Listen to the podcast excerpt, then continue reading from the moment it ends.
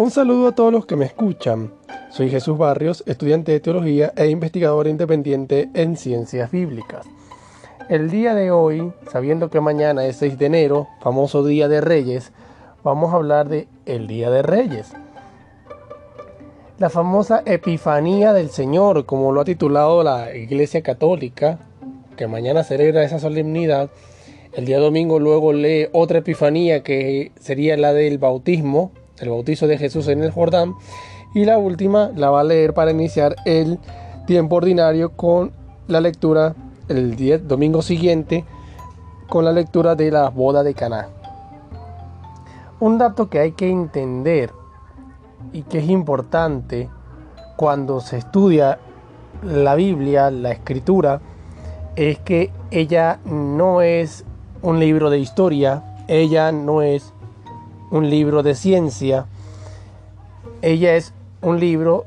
cuyo interés principal, o ella no, ella es un compendio de escritos, mejor dicho, cuyo interés principal es el teológico. Y que evidentemente se escribe en un contexto histórico, literario y teológico que no es el de hoy, que no es el nuestro, sino el de hace más de 2000 años, 2500 años o 3000 dependiendo de la datación de cada uno de los diferentes escritos, porque cada escrito tiene un periodo de, redacción distinto, un sit in leven, un contexto distinto, y no se escribieron todos en el mismo momento, sino cada uno en un periodo de tiempo diferente. El relato de la estrella, del relato de los magos que se encuentra en el Evangelio de Mateo, es de un evangelio, evangelio cuya redacción está dada entre el año 80 al 90 de nuestra era común, es decir, después de Cristo, y eh, que se da entonces entre 40 años, 40, 50 años después de que Jesús ya había muerto. Entonces, evidentemente, el autor del Evangelio de Mateo no es testigo ocular presencial de los acontecimientos que está narrando. El nombre Mateo o los nombres de los evangelistas aparecen alrededor del siglo IV como nombres o, o referencias a estos escritos, pero realmente, eh, aunque algunos como Irineo de León mencionen estos textos como el de Mateo o los cite, cites, los, o los cite, no indica o quiere decir que ese es el título que se le había dado. Es una referencia más posterior. Ahora, estos relatos de la infancia de Jesús en el Evangelio de Mateo se consideran incluso interpolados, es decir, añadidos por un autor posterior que no es el mismo que el del resto del libro de Mateo, porque la forma de hablar no es parecida y la carga teológica que podemos o que se puede encontrar, por ejemplo, ya a partir del relato del bautismo, es muchísimo más fuerte que eh, la que hay en el bautismo. Entonces eso hace entender que el texto es algo añadido posterior a eh, la estructura original del Evangelio de Mateo. Uno de los mejores análisis que se pueden encontrar sobre estos relatos de la infancia es hecho por Raymond Brown, un presbítero, sacerdote católico romano y que además era biblista, doctor en Biblia, eh, quien hace un estudio profundo de estos relatos en un libro que se llama El nacimiento del Mesías. Brown eh, hace un análisis muy, muy detallado, muy minucioso siempre se ha dicho que si fue una estrella, que si fue una conjunción planetaria, un cometa, un asteroide, en fin, diferentes maneras de tratar de probar que el relato de los magos y de todo lo que ocurrió ante el nacimiento de Jesús, como plantea Mateo, está lleno de historicidad y que no es un mero relato, sino un acontecimiento histórico. Una de las cosas que hay que entender, y lo explica Brown, no solo en este libro, sino también en el libro la muerte del Mesías y en su introducción al Nuevo Testamento, es que aunque hay tradiciones teológicas no todas las tradiciones son históricas, es decir, no todo lo que la teología plantea está basado en un acontecimiento histórico verídico, sino que son tradiciones de enseñanzas acerca de Jesús que se fueron dando en las comunidades y construyendo a partir de una comprensión teológica de la figura de Jesús y que al final llegaron y se pusieron por escritas. Es decir, muchas de estas tradiciones de enseñanzas a veces ni siquiera provienen de los famosos doce apóstoles o de la primera comunidad que tenía alrededor Jesús, sino que son dadas por generaciones posteriores de comunidades cristianas o judeocristianas o heleno-cristianas que fueron comprendiendo o viendo de otra manera la, la figura de Jesús y empezaron a elaborar estos relatos o estas enseñanzas. Como el chisme, realmente es como un chisme. Cada comunidad, cada generación le iba agregando más porque necesitaba actualizar el mensaje y eh, poder responder a ciertas eh, incógnitas que las comunidades previas ya las tenían resueltas, pero las comunidades posteriores no. Eso se llama criterio de dificultad. Además de que para cada comunidad un mismo relato no, no, contaba con la misma aceptación porque su forma de pensar era distinta. Entonces en los relatos se acomodan, eso se llama viveza narrativa y también se, y se aplica también con la dificultad, el criterio de dificultad, pues hay que acomodarlo para que el relato a esta comunidad no le suene molesto, no le suene chocante con respecto a la otra. Eso es muy común en los evangelios. Entonces, el evangelista Mateo, que escribe, cuyo estructura narrativa y discursiva, primero la narrativa se basa en el Evangelio de Marcos, por lo que es la famosa hipótesis de las dos fuentes, y la discursiva era una fuente a la que llamamos documento Q. Eh, la estructura básica del Evangelio viene de allí, pero los relatos de la infancia es de tradición simple porque aunque tengan paralelos muy minuciosos con Lucas, la estructura y los relatos son completamente distintos a los de Lucas. Por tanto, es tradición simple y esta tradición simple matiana, la fuente cuál es, no se sabe. Es muy difícil saberla. Y como ya les dije, pareciera que este relato es un autor posterior al original del resto del Evangelio. Ahora, hay que entender algo. Si bien el evangelista Mateo no se llama Mateo, eh, se le dice Mateo porque es por desambiguación, por, por facilitar la identificación, eh, se sabe que esta comunidad matiana tiene un, un matiz muy judío, tan judío que toma prestado, adapta de la teología veterotestamentaria y talmúdica judía muchos elementos para el nacimiento del evangelio de, Jesús. Eh, Brown no duda en señalar este detalle, que el evangelista Mateo toma prestado muchos elementos de la teología veterotestamentaria y talmúdica para construir los relatos de la infancia de Jesús. Así pues, por ejemplo, cuando Herodes decreta el asesinato de, los infantes menores de dos años, es un paralelismo al decreto del faraón en el Éxodo cuando ordena matar a todos los hijos de israelitas que eran menores de dos años. Porque se le anunciaba, o temía, mejor dicho, que lo iban a, eh, a destronar porque era el número de israelitas había crecido. De esta manera, el israelita, el, evangelista Mateo dice que Jesús es un nuevo Moisés y que en él se da un nuevo Israel. Otro paralelismo, la estrella. El Talmud señala que eh, cuando Moisés nació, una estrella se paró frente al lugar donde él había nacido. De esta manera, eh, si se analiza desde la perspectiva del relato de Mateo, pues se dice que Jesús es un nuevo Moisés porque una estrella se ha parado frente al lugar donde Jesús había nacido o se encontraba.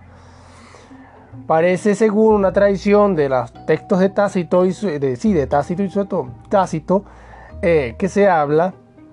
de que cuando Nerón nació, una serie de magos venidos de Oriente fueron a eh, visitarlo y rendirle, darle honores y regalos. Tomas este préstamo y lo agregas al Evangelio de Mateo y dice, bueno, a Jesús también lo visitaron unos magos y estos él también le dieron regalos, pero a Jesús, el caso es que Jesús sí es Dios. Recordemos que los emperadores romanos ser, pudieran ser Augustos o Césares. La palabra Augusto significaba sublime y era catalogar al, al, emperador romano como un dios. Incluso los emperadores romanos se decían a sí mismos eh, Pontifex Maximus, el máximo de los puentes entre lo divino y lo humano. Al decir que a Jesús sí fueron unos magos y de Oriente y lo visitaron y le dieron regalos, le están queriendo decir que Jesús es Dios, pero que sí es Dios más que el mismo emperador de Roma. Eh, los magos, la palabra magoi en griego significa sabio. Eran personas que tenían conocimientos de astrología, astronomía eh, y otras áreas y por eso se les consideraba magos, porque podían estudiar las estrellas y los astros. Eh, y son un símbolo del mundo de Oriente que, es representado en el Evangelio como aquel que es el que impregna el mundo semita y que representa la sabiduría de Oriente que es tan misteriosa y donde hay mucho misticismo. Incluso el nacimiento de Mitra estuvo cargado de mucho misticismo, el dios Mitra, y era, el Mitra era un dios adorado en Oriente y eh, en el mundo semita. Y estuvo cargado de mucho misticismo, incluso de una estrella y de magos. Y los, ah, adoradores de Mitra, explica Brown, eran personas eh, que estudiaban las estrellas. Porque se decía que Mitra cuando nació, una estrella se había parado frente a él. De esta misma manera, Brown quiere decir que todas las religiones del mundo representadas en estos magos, todas estas religiones paganas, sobre todo las de Mitra, que era muy imperante en el mundo de Oriente, iba a rendirle culto al verdadero Dios que se había encarnado en el Hijo, en Jesús. Es toda una construcción teológica, es un relato que no plantea o no se basa en un acontecimiento histórico porque no tiene una multiplicidad de fuentes concretas. el criterio de dificultad lo tumba porque no hay manera de contrastarlo, no hay manera em, de, analizarlo con otro paralelo y además que la carga teológica es tan grande que evidencia que fue un relato elaborado con la necesidad de saciar un vacío que la comunidad matiana o que las comunidades posteriores al año 70 necesitaban subsanar porque era importante entender de dónde se originaba Jesús en contraposición a comunidades más antiguas como la de Marcos, en donde el origen de Jesús no parece importar ni era necesario.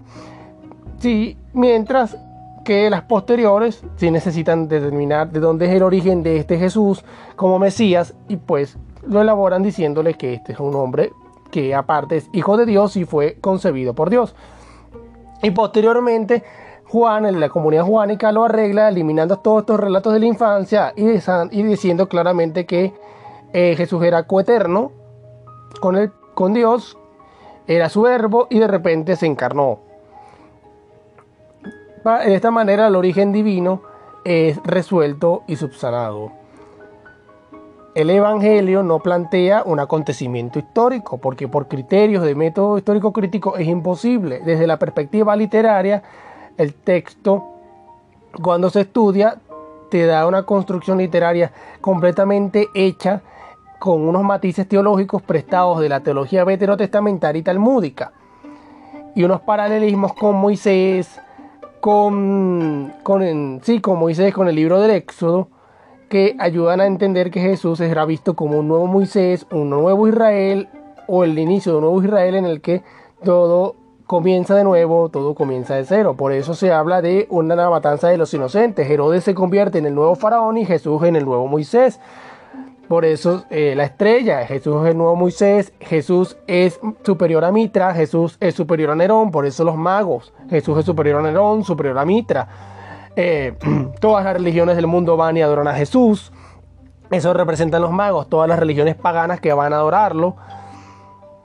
Eh, y es un préstamo de la cultura semita y del mundo de las religiones mistéricas que habían imperado en Oriente. Jesús eh, es visto y es representado como un hijo de Dios en estos relatos. Eh, se usa la tradición del profeta Miqueas sobre eh, tú, Belén, Nefratá, no serás la menor entre todas las ciudades de Judá. es un préstamo, una ah, Mateo hace una relectura de Miqueas para tratar de soportar el mesianismo de Jesús cuando realmente Belén, la, profecía de Miqueas, de Belén, Efrata, la palabra Efrata, eh, es utilizada para hablar de, de las ciudades felices. Tú, Belén Efrata, Belén dichosa, no serás la menor entre los la, mejor, la menor entre las ciudades de Judá porque de ti vendrá un rey. La palabra, esa, esa profecía de Miqueas no se refería a Jesús, porque está escrita en un contexto histórico completamente distinto. Estamos hablando de un profeta posexílico cuya profecía se redacta entre finales del siglo VI y inicios del siglo V y pareciera se está refiriendo a Zorobabel de la dinastía de, de la dinastía de, de David que se encontraba en aquel momento Zorobabel en Babilonia, por eso se llama Zorobabel, porque él nació en Babilonia. Y se refiere a que de Belén iba a surgir la dinastía que iba a rescatar a Israel después del destierro. Es un texto profético que habla de la restauración de Israel después del destierro en Babilonia, personificada en, Babel, en Zorobabel como el descendiente directo y legítimo de la dinastía de David. Y al igual que todo, Zorobabel no había nacido en Belén. Miqueas se refiere a Zorobabel no porque él haya nacido en Belén, se refiere a Zorobabel porque Belén es el lugar de nacimiento de David y por tanto la estirpe de David, aunque no haya nacido directamente en Belén, está relacionada a Belén por ser la ciudad de nacimiento patrilineal de su patriarca, es decir, David. Eh, en el concepto judío, una persona pertenece o en el hebreo, una persona pertenece a una ciudad no solamente porque sea su lugar de nacimiento, sino porque es el lugar de nacimiento de la línea patriarcal o del principal patriarca de origen de su clan. Entonces Zorobabel pertenece de alguna manera a Belén, no porque nació en Belén, sino porque David, su patriarca principal, nació de allí y por tanto él de alguna manera es como si hubiese nacido en Belén. Por eso se habla de que de Belén saldrá eh, la estirpe que te renovará a ti Israel y reinará, porque estaba ligado a, a Belén, de alguna manera. Cuando el, Evangelio de Mateo relee la, profecía de Miqueas, habla de Belén y reinterpreta muy mal la, la, profecía porque la relee en un sentido cristológico tratando de decir que Jesús es el Mesías porque ha nacido en Belén, la ciudad de Judá, y para justificar de que Jesús, si nació en Judá como David, entonces pertenece al linaje de David, como Miqueas, que aún habiendo nacido en Babilonia, perdón, como Zorobabel, aunque aún naciendo en Babilonia, pertenece a Belén porque era hijo de la estirpe de David. Pues lo mismo Jesús. Eh, Jesús, para, para Mateo, Jesús nace en Belén y eh, de esta manera queda ligado a David por nacer en la ciudad del patriarca, del rey David, pero al mismo tiempo porque al pertenecer, como lo intenta hacer con su, con su genealogía que trata de atarlo legalmente a David, por vía paterna, al atarlo legalmente a David por vía paterna, Jesús queda atado también a Belén como lugar de nacimiento, aunque sea en el sentido metafórico. Es decir, si Jesús es de la estirpe de David, ergo Belén es su ciudad natal, aunque no haya nacido directamente en Belén. Pero Mateo relee, también la, profecía de tal manera o de una manera incorrecta, al decir que no solamente es algo metafórico por patrilinealidad y patrilocalidad, sino porque Jesús además se había nacido directamente en esa ciudad. Belén, la, la, casa del pan, eso es lo que significa Belén. Eh, y logra así tener una relación con eh, con la ciudad, eh, lograr forjar una estructura mesiánica, una figura mesiánica cristológica en Jesús, porque hace una lectura tipológica, es decir, cristológica, al Evangelio, a la, a la profecía de Miqueas,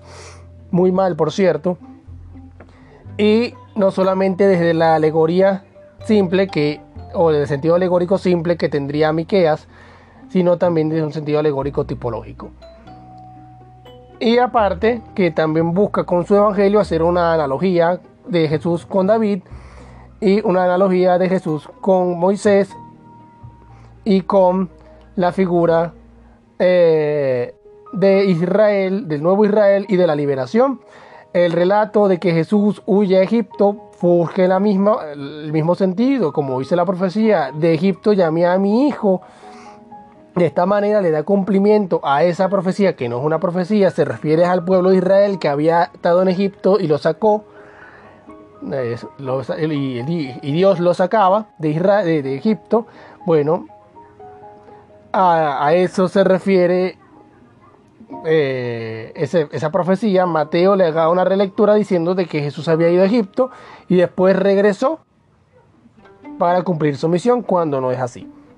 Esa es una construcción teológica para decir que así como Israel huyó de Egipto y Dios lo sacó de Egipto, la misma Israel ahora devuelve a Dios a Egipto. Porque si Jesús es Dios, devuelve a su Mesías, a su rey, a su Dios a Egipto para esconderse, pero